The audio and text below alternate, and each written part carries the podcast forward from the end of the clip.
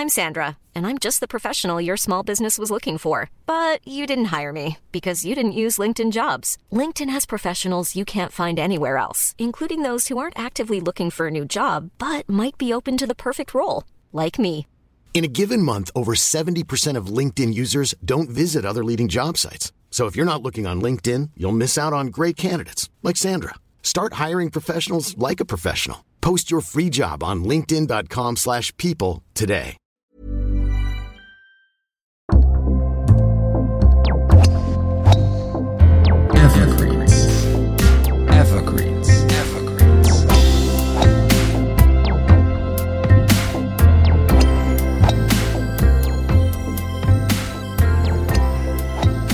Willkommen bei Evergreens, dem Golfreise-Podcast der besonderen Art. Von dem Berliner Golf- und Reisejournalisten Wolfgang Weber. Alle 14 Tage mit einer neuen Episode über besonders interessante Golfdestinationen in Europa, weltweit und auch vor der Haustür. Hier bekommt ihr Ideen für eure nächste Golfreise. Evergreens, das sind informative, erstaunliche, verblüffende und amüsante Geschichten und Insider Stories über Reiseziele und Golfplätze, die ihr unbedingt entdecken und erleben solltet. Mit spannenden Infos auch über deren Out-of-Bounds-Grenzen hinaus oder auch aus den Tiefen ihrer Entstehungsgeschichten. Gute Reise und schönes Spiel und hier ist euer Reiseführer Wolfgang Weber. Wer nach St. Moritz reist, ist in den Schweizer Alpen und in der touristischen Preistabelle ziemlich weit oben angekommen. Genau gesagt empfindet sich der Nobelort im Oberengadin sogar als Top of the World. So etwas nennt man nicht gerade britisches Understatement. Dabei hat in St. Moritz im Grunde alles mit Gästen von den britischen Inseln begonnen. Und zwar sowohl für die Winter als auch für die Sommersaison. Kaum zu glauben, aber mit einer Wette begann der ganze Zirkus. St. Moritz, wo Wintersport und Alpengolf erfunden wurden. An keiner anderen Stelle kommen sich die Winter- und die Sommersaison in St. Moritz so in die Quere wie am siebten Loch des Kulm Golfplatzes. Nicht etwa zeitlich wohlgemerkt. In der Hinsicht gibt es im mondänsten aller Schweizer Urlaubsorte eine ziemlich dicke Trennlinie. Die meisten der 70 Vier- und Fünf-Sterne Luxushotels machen im Frühjahr und im Spätherbst zwischen den beiden High Seasons im exklusivsten Tourismus-Hotspot der Schweiz für mehrere Wochen dicht. Die Ruhe vor dem nächsten Ansturm. Aber an einer besonders malerischen Stelle mitten im Arvenwald des Kulmparks, hoch über dem St. Moritzer See, rückt der Winter dem Sommer regelrecht auf die Pelle. Während du von der hochgelegenen T-Box, das 120 Weiten und 15 Höhenmeter entfernte, von uralten Zirbelkiefern schön eingerahmte Grün anvisierst und noch bei der Wahl des richtigen Eisens schwankst, bemerkst du diesen merkwürdigen schmalen Erdwall, der das kurze Fairway auf ganzer Breite schneidet, ohne ernsthaft ins Spiel einzugreifen. Kurz danach wird klar, um was es sich wirklich handelt. Um die vor vielen Jahren in die Erde modellierte Grundlage für die Sunny Corner, die erste scharfe Rechtskurve der weltberühmten Natureisbobbahn von St. Moritz, der kurz danach parallel zur schmalen Serpentinenstraße Via Maestra hinunter nach Celerina die berühmt-berüchtigte Haarnadelkurve Horseshoe folgt. Allein der Gedanke daran verursacht selbst beim Golfspiel in sommerlicher Wärme Gänsehaut. Ein paar Schritte weiter am Abschlag der Acht steht als schlichter Denkmalersatz eine rustikale Bank, der die Ehrung dessen, der hier vor vier Generationen eine neue Sportart erfand, in dicken Lettern in die Rückenlehne geschnitzt wurde. Christian Mattis, St. Moritz, 1861 bis 1925, Erbauer des ersten Bobsleigh. Dass da ganz selbstverständlich die englische Bezeichnung für den Bobschlitten im Holz verewigt wurde, mag man als blasierte Engadiner Marotte einstufen. Die freilich ist historisch wohl begründet. Fast ausnahmslos Engländer waren es, die im späten 19. Jahrhundert Pate standen, als der ganze Tourismuszirkus im Schweizer Hochgebirge begann. Und der zweifache Urknall des Ganzen, für den Wintersport und fürs Golfen in den Alpen, geschah genau hier in St. Moritz auf dem Gelände des Kulm Hotels.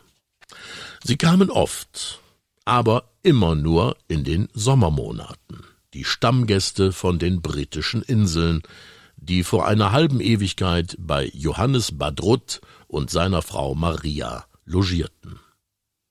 Das Ehepaar hatte anno 1855 die hoch über dem Ortszentrum und dem See von St. Moritz gelegene Pension Faller mit zwölf Gästezimmern gemietet und zwei Jahre später gekauft. Samt einem angrenzenden riesigen Gelände mit Wald und Wiesen und einer Topographie, die auch Bergziegen eine Menge Spaß macht. Aber Johannes Badrut war nicht der Typ, der sich mit den gegebenen Verhältnissen und einer bescheidenen Pension abfand. Schon nach wenigen Jahren hatte er das Haus deutlich vergrößert und, mit schmucken Zinnen und Türmen versehen, in ein veritables Grand Hotel verwandelt. Eins der ersten in St. Moritz, über dem es nahezu palastähnlich thronte. Das Kulm. Ein Name als Programm und mit hohem Anspruch. Kulm wie Kulminationspunkt. Ob sich's wirklich genau so abgespielt hat, wie es bis heute überliefert wurde, wissen wohl nur die winterlichen Berggeister, vor denen es zu Ur-Urgroßvaters Zeiten so ziemlich jedem grauste, der nicht selbst im schwer zugänglichen Hochgebirge zu Hause war.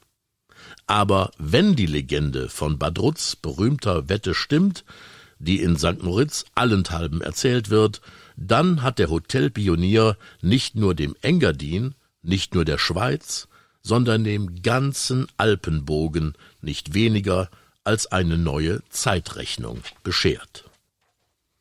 Es ist ein kühler Herbstabend anno 1864. Hotelchef Johannes Badrut sitzt mit einer Handvoll englischer Gäste, die sich am nächsten Tag auf den Heimweg machen wollen, bei ein paar harten Drinks im Kaminzimmer.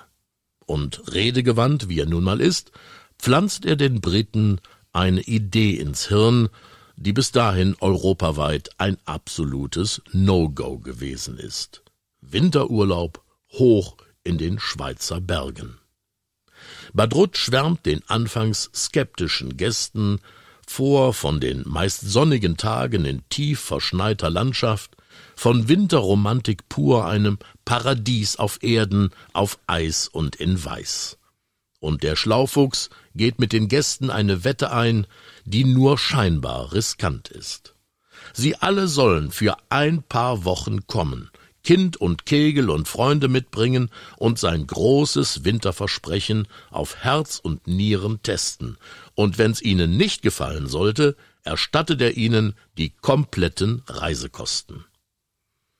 Die neugierig gewordenen Briten reisen in großer Gruppe kurz vor Weihnachten wieder an und bleiben bis Ostern. Als Vollzahler, versteht sich. Es war der Urknall Nummer eins, der Start des Wintertourismus in den Alpen. St. Moritz, the original in winter tourism since 1864, wirbt der Ort, der sich ganz ohne britisches Understatement auch als Top of the World bezeichnet, bis heute. Wer hat's erfunden? Kein anderer als Johannes Badrut, der erste Kulmchef. Allerdings, die Wintersportarten mussten seinerzeit großenteils erst noch erfunden werden. Dafür wurden Badruts Hotel und der Kulmpark zum idealen Versuchslabor. Einmal auf den Geschmack der hochalpinen Winterwelt gebracht, kamen die reichen Müßiggänger von der Insel schnell auf immer neue Ideen, sich die Zeit zu vertreiben. Mit Eislaufen, Curling, Kutschfahrten und Pferderennen auf dem zugefrorenen St. Moritzer See, Skilaufen an den Hängen von Korvatsch und Diavolezza. Unter Führung des Majors William Henry Bulpett wurde im Kulm Hotel gar ein Outdoor Amusement Committee gebildet. Offenbar als Beitrag zur Landesverteidigung des United Kingdom ließ der sich auch gleich noch zum Gründungsvorstand des St. Moritz Tobogganing Club wählen, der sich übrigens exakt so bis heute nennt. Man könnte auch schlicht Rodelclub sagen, aber Tobogganing hört sich irgendwie feiner und exklusiver an, und Exklusivität ist nun mal einer der wichtigsten Bestandteile der DNA von St. Moritz. 1894 wurde im hoteleigenen Kulmpark die erste Natureisrodel bzw. Skeletonbahn der Welt gebaut. Thank God. Denn die erlebnishungrigen Winterurlauber waren zuvor vom Kulm mit Karacho die engen Dorfgassen hinuntergerodelt und hatten dabei sich selbst und die Dörfler ein ums andere Mal in Lebensgefahr gebracht. I'm Sandra, and I'm just the professional your small business was looking for. But you didn't hire me because you didn't use LinkedIn jobs. LinkedIn has professionals you can't find anywhere else, including those who aren't actively looking for a new job but might be open to the perfect role, like me. In a given month, over 70% of LinkedIn users don't visit other leading job sites. So if you're not looking on LinkedIn, you'll miss out on great candidates like Sandra. Start hiring professionals like a professional. Post your free job on linkedin.com/people today. Burrow is a furniture company known for timeless design and thoughtful construction and free shipping, and that extends to their outdoor collection. Their outdoor furniture is built to withstand the elements, featuring rust-proof stainless steel hardware, weather-ready teak, and quick-dry foam cushions. For Memorial Day, get 15% off your Burrow purchase at burrow.com/acast and up to 25% off outdoor. That's up to 25% off outdoor furniture at burrow.com/acast. Weil der halsbrecherisch steile Natureiskanal über rund 1,2 Kilometer hinunterführte ins Dörfchen Cresta, heute ein Ortsteil von Celerina, war der berühmte Crestaran geboren. Von Weihnachten bis Ende Februar rasen seither übermütige Adrenalin-Junkies nahezu täglich in der Eisrinne kopfüber zu Tal. Und nach den Rennen fließt traditionsgemäß der Champagner in Strömen in der Sunny Bar, der ältesten Sportbar der Alpen im Untergeschoss des Kulm. Hoch die Tassen heißt es in der winterlichen High Season auch im Starthaus der exakt 1722 Meter langen Bobbahn, die seit 1904 immer im Dezember von einem Spezialistenteam aus Südtirol in den Kulmpark gezaubert wird. Unter fachkundiger Verwendung von 15.000 Kubikmetern Schnee und 7.000 Kubikmetern Wasser. Im Starthaus selbst ist eher Champagner angesagt. Das recht unscheinbare Gebäude im alpenländischen Stil duckt sich fast ein wenig schamhaft in eine Geländefalte und ist Vereinslokal für gleich zwei legendäre Körperschaften.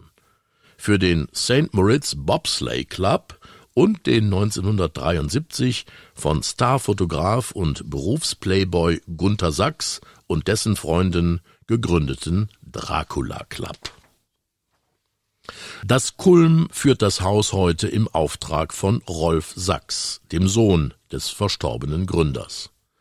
Aber außer dass es für eine Mitgliedschaft vorteilhaft ist, Unternehmenserbe zu sein und einen Namen wie Heineken oder Flick zu tragen, und dass in diesem etwas abseits gelegenen Haus in kalten Winternächten nach wie vor heiße, wilde Partys gefeiert werden, erfährt man nichts. Was da drin geschieht, bleibt da drinnen, unterstreicht Kulm-Direktor Heinz Hunkeler. Und er verrät auch, wie das sichergestellt wird. Im Dracula Club herrscht striktes Handyverbot. Während also, gut 100 Jahre vor der Erfindung des Mobiltelefons, dank Johannes Badrutt und seinen kaum minder experimentierfreudigen und geschäftstüchtigen Nachfolgern die Wintersaison und der Wintersport in St. Moritz immer mehr aufblühten, drohte die gute alte Sommerfrische im Engadin mit den wichtigsten Betätigungen Wandern und faul in der Sonne liegen arg ins Hintertreffen zu geraten. Die Rettung kam wieder mal aus England, und ihr Name war Golf. Konradin Flugi, ein anderer St. Moritzer Hotelpionier, war durch seine britischen Gäste auf einen Sport neugierig geworden, der in England und Schottland immer mehr Menschen begeisterte und auf den sie auf Dauer auch im Sommerurlaub auf dem Kontinent nicht mehr würden verzichten wollen. Im Sommer 1889 reiste Flugi kurzentschlossen eigens auf die Insel, um sich im Mutterland des grünen Sports Ideen für den Bau eines Golfplatzes im Engadin zu holen. Schon im darauffolgenden Sommer, so ist es im Engadin Yearbook von 1890 festgehalten, hielten Konradin Flugi und seine Kollegen die britischen Sommergäste mit einem vermutlich noch nicht ganz meisterschaftstauglichen Neunlochplatz am Seeufer unterhalb des Kulm zwischen dem heutigen Bahnhof und St. Moritz-Bad bei Laune. Es war der zweite Urknall von St. Moritz und eine der ersten Pionierleistungen, den Golfsport auf dem alten Kontinent zu etablieren. Das wirkliche St. Andrews der Schweiz entstand freilich nicht in St. Moritz selbst, sondern im Jahr 1893, immerhin schon vor der Gründung des ersten Golfclubs in Deutschland, in der Champagna, den Wiesen und Feldern beim ebenfalls schon touristisch angefixten Nachbarort Samedan. Ein brettebenes Gelände mit vielen kleinen Bächen und Teichen und teilweise über 700 Jahre alten Lärchen, deren Spitzen zerzaust sind von Blitzeinschlägen und Stürmen. Oder vielleicht auch nur vom Maloja-Wind, der immer ab 12 Uhr mittags, man kann fast seine Schweizer Uhr danach stellen, über den Maloja-Pass aus Italien herüberweht und oft genug den Longhittern auf dem Samedan-Kurs den Score vermiest. Am 1. und 2. August 1893 fand im Engadin Golf Club das erste Turnier statt. Ein Mixed Foursome für Members Only, wie die selbstverständlich englischsprachige Gästezeitschrift Alpine Post akkurat berichtete. Das Engadin darf sich seitdem ebenso stolz wie berechtigt als Home of Swiss Golf since 1893 bezeichnen. Allerdings als Clubmitglieder zugelassen und somit spielberechtigt waren jahrzehntelang nur vornehmlich britische Feriengäste sowie deren Gastgeber und Freunde. Die sonstigen Einheimischen durften den schönen Golfplatz allenfalls als Greenkeeper betreten oder sich als Caddies ein gutes Sackgeld verdienen und dabei Anschauungsunterricht in Sachen Golfspiel nehmen. Bei prominenten Gästen wie diversen Lords of Windsor, dem Aga Khan oder auch Ur-James Bond Sean Connery, die alle schon über die gepflegten Fairways von Samedan gezogen sind. Oder auch bei dem großgewachsenen Gründungsmitglied und Gentleman-Golfer John Plant, der immer mit blitzblank polierten schwarzen Schuhen auf die Runde ging und der noch mit 70 Handicap 5 hatte. Er kam jedes Jahr für drei Monate nach St. Moritz, logierte im vornehmen Badrutz Palace Hotel und wurde fürs Golfen im Engadin zu einem Werbeträger mit großer Überzeugungskraft. Wenn Sie hier mal einen Schlag versemmeln, sagte er einmal, dann genießen Sie doch einfach diese unglaubliche Aussicht. Und wen stört dann noch der missratene Drive? Nur drei Jahre nach der Eröffnung des ersten 18-Loch-Platzes der Schweiz und der gesamten Alpenkette in Samedan hatte auch St. Moritz standesgemäß wieder einen neuen Superlativ zu bieten. Im Kulmpark wurde 1896 der hoteleigene Neunloch Executive Golfkurs eröffnet. Mit gut 1800 Höhenmetern einer der höchstgelegenen Golfplätze Europas. Ein kurzes, aber anstrengendes, weil steiles Auf und Ab, bei dem sich ein möglichst leichtes Tragebeck empfiehlt. Jeder Schläger jenseits des Eisen 7 wäre nur lästiger, unnötiger Ballast. Der Platz, der 2001 vom St. Moritzer Urgestein und Golfarchitekten Mario Verdieri neu konzipiert und veredelt wurde, führt vorbei am Dracula Club, und über die Sunny Corner bietet zauberhafte Ausblicke auf das Kulm, auf den Ort St. Moritz und den See und auf 360 Grad grandioser Bergwelt. Und man beginnt, John Plant zu verstehen. Der britische Edelfan starb ein knappes Jahrhundert zu früh, um den jüngsten und golferisch wohl anspruchsvollsten der drei Engadiner Golfplätze noch zu erleben. Die 2003 eröffnete Golfanlage Zuos Madulin ist, von der Länge mal abgesehen, eine Kombination aus dem Topfebenenkurs in Samedan und dem Berg- und Talgelände des kurzen Kulmplatzes oberhalb von St. Moritz. Ein Platz mit vielen Herausforderungen. Da gilt es, Kerry eine ziemlich breite Schlucht zu überwinden, mehrere spannende Doglegs strategisch klug anzugehen, Schräglagen zu kalkulieren und ein formidables Halbinselgrün präzise zu treffen. Vor allem aber sollte man am Abschlag von Loch 9 das an einem Holzzaun befestigte Schild nicht übersehen, auf dem eine Telefonnummer und eine Liste mit Snacks verzeichnet sind. Was dort per Handy geordert wird, serviert wenig später oberhalb des neunten Grün Barry Romerill auf der Terrasse seiner kleinen Halfway-Holzhütte, dem Restaurant Mulligans. Weißwurst mit Brezen, Engadiner Tapas oder für den, der Überraschungen mag, den Variantenteller nach Barrys Lust und Laune. Der kauzige Ire umkurfte einst mit einem Camper die halbe Welt und überquerte im eigenen Segelboot den Atlantik, ehe er im Engadin dauerhaft den Anker warf. Seine wichtigste Devise Die Küche sollte sein wie das Golfspiel, präzise und unter zwanzig. Mit letzterem meint Barry, unschwer zu erraten, das Handicap und die Preise seiner Halfway-Gerichte. Mom deserves the best, and there's no better place to shop for Mother's Day than Whole Foods Market. They're your destination for unbeatable savings, from premium gifts to show-stopping flowers and irresistible desserts. Start by saving 33% with Prime on all body care and candles. Then get a 15-stem bunch of tulips for just $9.99 each with Prime. Round out Mom's menu with festive rosé, irresistible berry chantilly cake, and more special treats. Come celebrate Mother's Day at Whole Foods Market.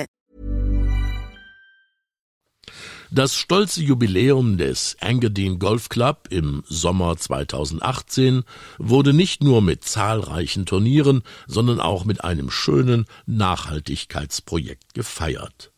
Um den Baumbestand und die Einzigartigkeit der Golfplätze auch für die nächsten 125 Jahre sicherzustellen, spendeten und pflanzten die Clubmitglieder 125 Lärchen in Samedan und Zuos Madulin dass im selbsterklärten schönsten Hochalpental so manches länger braucht, um zu wachsen, haben die vergangenen 125 Jahre gezeigt.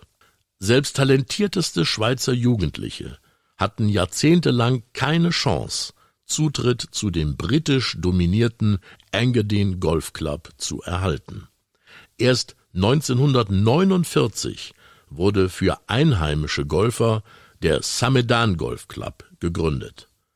Der besaß zwar als zweiter Club Spielrecht auf dem Platz in der Champagna, doch dauerte es noch bis in die 70er Jahre, bis der Club der Engadiner aufgenommen wurde in die Association Suisse de Golf. Ende gut, alles gut. Ende 2007 wurden der Samedan Golfclub und der Zuas Golfclub in den einst nahezu rein britischen Engadin Golf Club integriert. Betrieben werden beide 18 Lochplätze von der Golf Engadin St. Moritz AG. Übrigens hat sich der Sommersport Golf längst bei der Sunny Corner revanchiert und kommt seit langem selbst dem Winter in die Quere. Seit 1979 finden auf dem zugefrorenen St. Moritzer See Wintergolfturniere im Schnee statt, mit roten Bällen. Die hätten sicher auch John Plant gefallen. Der blieb seinem Lieblingsplatz hoch in den Schweizer Bergen treu bis über den Tod hinaus. Er ließ seinerzeit testamentarisch festlegen, man möge nach seinem Ableben seine Asche an Loch 14 auf dem Samedan Golfplatz verstreuen. Und einem Engländer, man ahnt es schon, wurde noch nie ein Herzenswunsch verwehrt im schönen Oberengadin. Das war einer der Evergreens von Wolfgang Weber. Vergesst bitte nicht, den Podcast zu abonnieren, wo immer ihr ihn auch hört. Also auf Apple Podcasts, Spotify, Deezer, Amazon, wo auch immer. Und wenn es euch gefallen hat, lasst uns doch bitte auch ein Like da, damit mehr und mehr Golferinnen und Golfer diese spannenden Geschichten hören können. Und auf welchen Fairways ihr auch immer unterwegs seid, denkt immer daran, beim Golfen geht's nicht um Leben und Tod. Es geht um mehr. Wer noch mehr erfahren will, der geht einfach mal auf unsere Webseite. Die findet ihr unter ever-greens.de, das Greens natürlich mit zwei E, also ever-greens.de. Alles Gute, schönes Spiel und bis zur nächsten Folge von Evergreens.